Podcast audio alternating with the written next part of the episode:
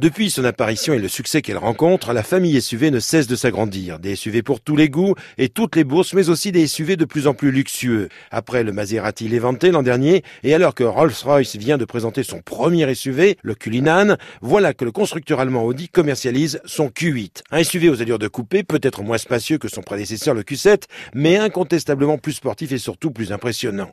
Un véhicule porte-drapeau de la gamme SUV du constructeur allemand. Faisal Elasri, responsable du service presse d'Audi France. La nouvelle Audi Q8 est aujourd'hui euh, le porte-étendard des, SUV Audi et donc euh, vient chapeauter cette, gamme des nouveaux SUV et c'est d'ailleurs pour ça qu'il vient également avec une nouvelle identité que, vont reprendre tous les prochains SUV de la gamme. Assemblé à Bratislava en Slovaquie, ce nouveau fleuron de la marque Ozano se veut le rival des BMW X6, Mercedes GLE Coupé et autres Range Rover Sport. Si l'on ne peut pas encore à proprement parler qualifier ce Q8 de véhicule autonome, on pourrait quand même dire qu'il s'en rapproche un peu avec à son bord près de 40 aides à la conduite.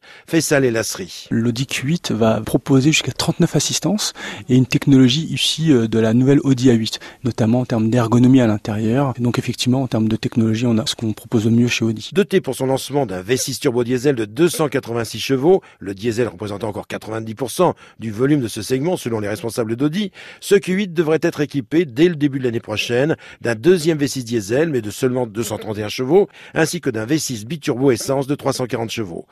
Quelques encore pour mettre en avant sa transmission intégrale, sa suspension pneumatique, sans oublier l'atout représenté par ses roues arrière directrices. Rien à redire sur son confort, vous vous en doutez, ni sur sa planche de bord ultra moderne. Certes, il perd deux places par rapport au Q7, n'offrant plus que quatre véritables places et une cinquième symbolique. En revanche, il gagne en prix près de 80 000 euros, 78 300 très précisément, auquel il ne faudra pas oublier de rajouter un malus de 6 800 euros. Enfin, puisque l'on n'est pas à un grand écart près, je vous signale l'arrivée au printemps prochain d'un petit SUV, cette fois-ci un petit SUV compact et urbain, le T-Cross, présenté cette semaine par Volkswagen en exclusivité mondiale. Pour voir ce à quoi il ressemble, eh bien, je vous renvoie la photo sur notre page internet franceinfo.fr, chronique Loto. Et pour son essai, alors là, il faudra attendre l'année prochaine.